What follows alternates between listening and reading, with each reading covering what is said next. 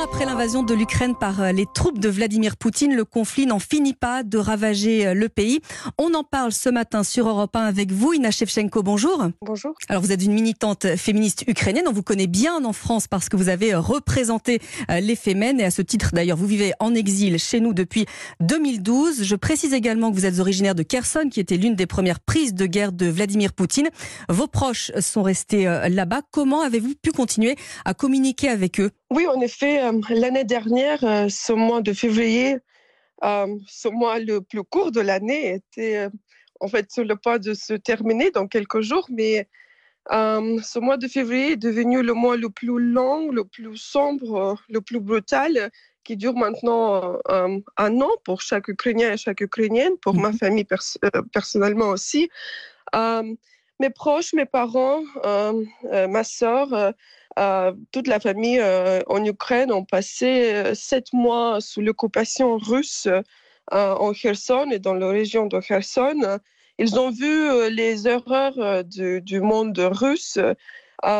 ils ont pris le risque de quitter la ville un mois avant la libération impressionnante de la ville par les forces ukrainiennes.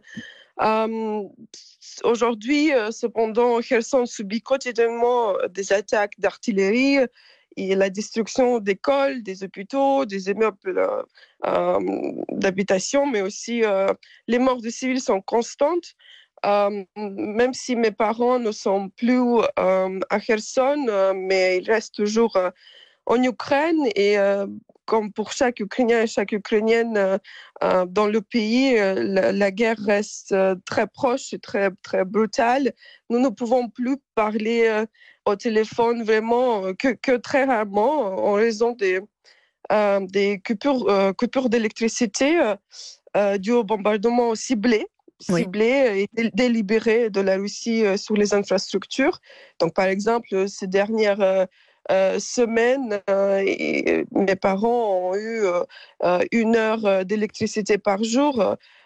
ces derniers jours, la situation s'est stabilisée, mais là, je, reçois encore les informations qu'il y a une attaque euh, russes en cours, euh, encore euh, ciblant l'infrastructure. Donc oui, voilà. Difficulté au quotidien, évidemment. Alors Ina Shevchenko, c'est dès le début du conflit, on avait vu vos compatriotes ukrainiens, beaucoup de femmes également, s'armer, devenir des soldats. Après un an de cette, de cette guerre longue, d'une guerre dure, hein, vous nous l'expliquez à l'instant, est-ce que la force de se battre est, toujours là? Absolument, absolument.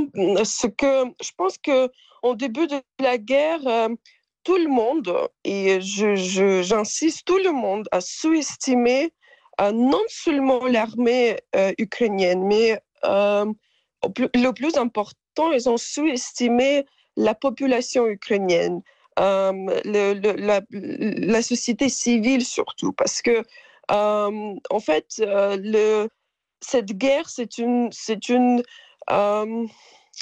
c'est vraiment, euh, vraiment le combat national. Euh, cette attaque, euh, c'est une dernière attaque impérialiste euh, dans, dans c'est juste un autre épisode de la longue histoire des Ukrainiens dans leur lutte contre euh, cette force impérialiste russe euh, qui dure pendant des, très très longtemps. et donc cette dernière attaque russe, je pense qu'a forgé vraiment la nation en, en, quelque chose de très cohérente enfin combative et véritablement sans, sans euh, euh, vraiment véritablement héroïque. Et donc aujourd'hui, euh, je pense qu'il y a beaucoup de, il, y a, il, y a, encore même un an après, même, même après cette, cette, guerre si brutale, je pense qu'il y a encore parfois, on ne comprend pas toujours des raisons euh, ici en France ou dans, euh, dans d'autres pays de l'Ouest, on ne comprend pas toujours la, vraiment la nature de cette guerre. Alors, avec, avec tout de même la communauté internationale qui se, qui, se, qui se mobilise et ces mots euh, d'Emmanuel Macron qui nous dit que l'agression russe doit échouer, que l'heure n'est plus au dialogue, au dialogue. c'est ce qu'il a déclaré hein, depuis, depuis Munich. Oui, parce qu'en effet, je pense qu'un an après, beaucoup ont compris la nature de cette guerre, que c'est une guerre pour les Ukrainiens, c'est une guerre anticoloniale. pour les Russes, c'est une guerre, c'est un autre effort impérialiste euh, de la Russie, de la Russie qui a toujours resté impérialiste, même, euh, même après euh, l'Empire a été détruit, il y avait l'Empire soviétique, même après l'Union soviétique était détruite, il y avait après la chute de l'URSS, la Russie a resté euh, de à continuer de suivre le même modèle.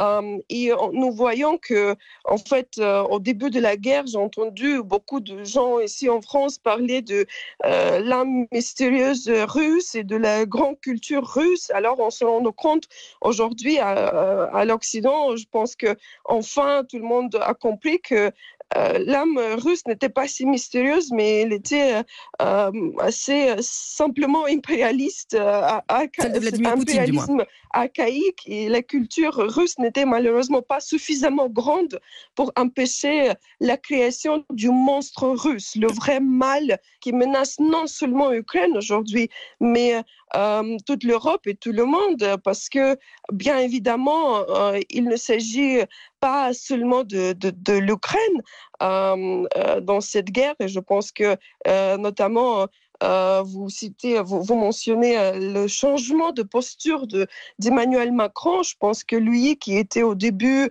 un des plus motivés apaiseurs de Vladimir Poutine, a compris très bien, il a, il a réévalué la menace et il a compris très bien euh, la nature de ce, conflit. Et je pense qu'il y a un consensus aujourd'hui.